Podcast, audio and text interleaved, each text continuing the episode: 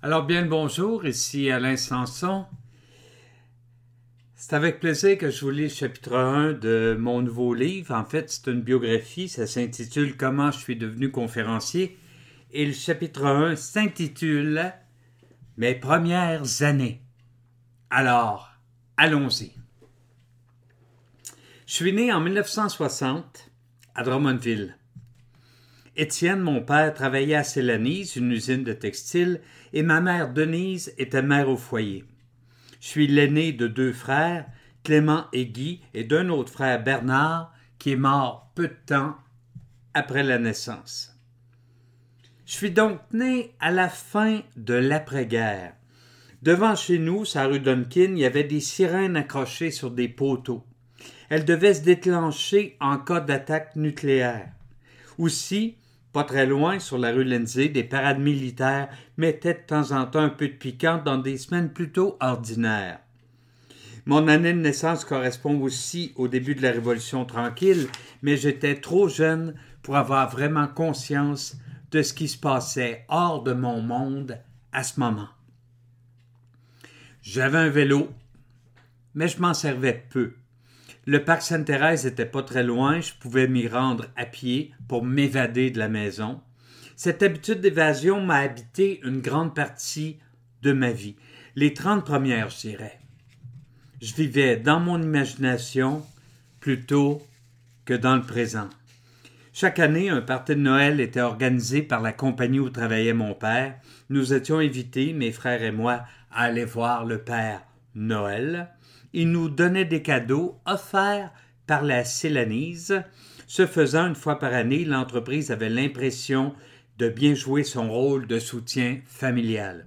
Le reste du temps, elle versait aux ouvriers des salaires faméliques. Mon souvenir le plus lointain de ma mère n'est pas vraiment heureux.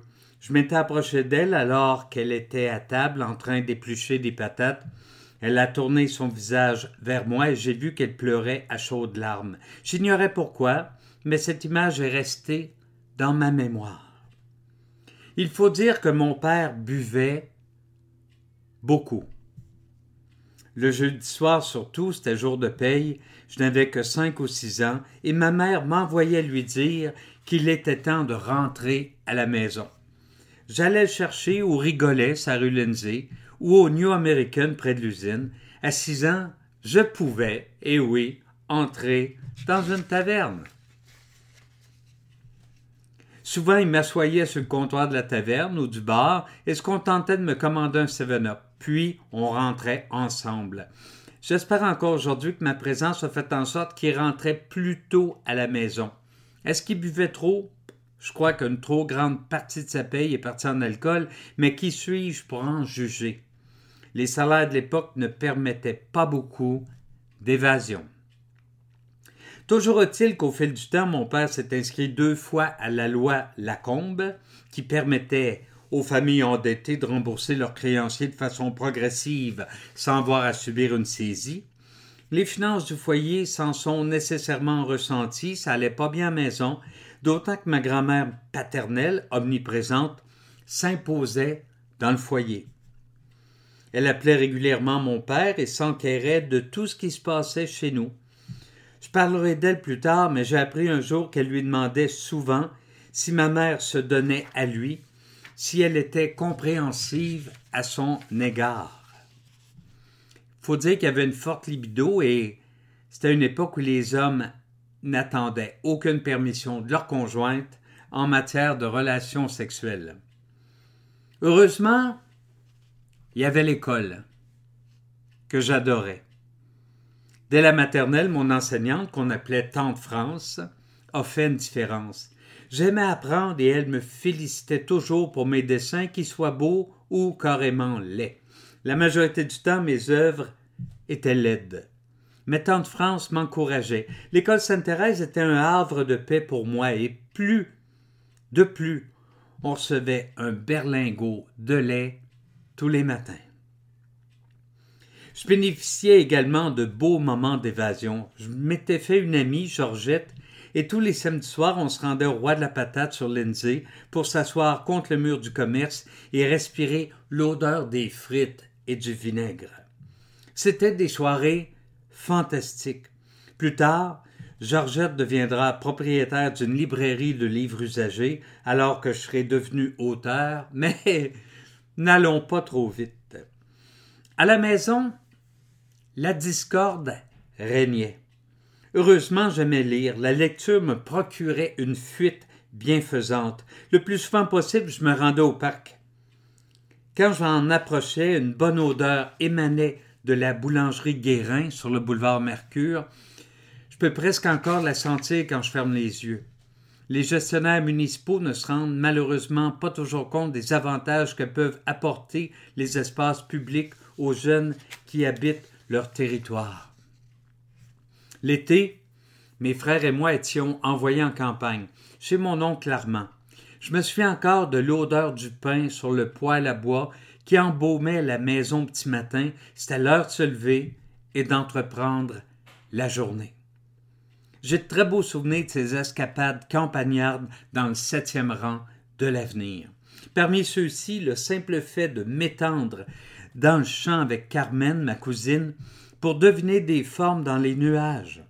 Le soir, on jouait au Monopoly, puis tous les garçons partaient se coucher dans la grande chambre commune au deuxième. Les filles, Carmen et Francine, une autre cousine, dormaient dans le passage, en haut de l'escalier. Il fallait pas mêler les filles et les garçons. La vie n'était pas idéale, mais elle reflétait l'époque. Et comme on devient ce qu'on vit, mon enfance a eu un impact sur l'homme que je suis devenu. Je suis repassé récemment sur la rue Duncan. L'immeuble à logement où on habitait est toujours là. Il n'a pas changé. J'espère seulement que les enfants qui y grandissent vivent dans des foyers aimants, sans crainte de la faillite ou des Je conserve une photo de mon frère mort quelques heures après être né.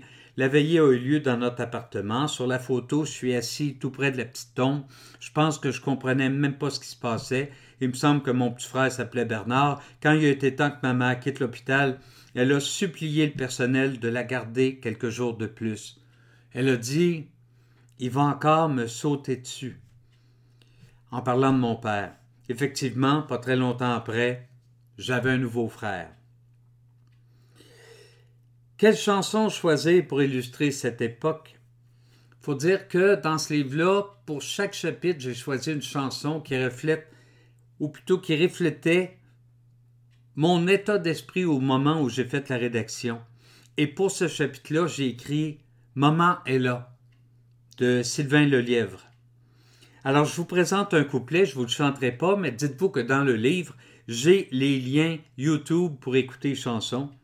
Alors n'hésitez pas à aller écouter sur Internet. Ça va vous donner une idée déjà sur le thème du prochain chapitre.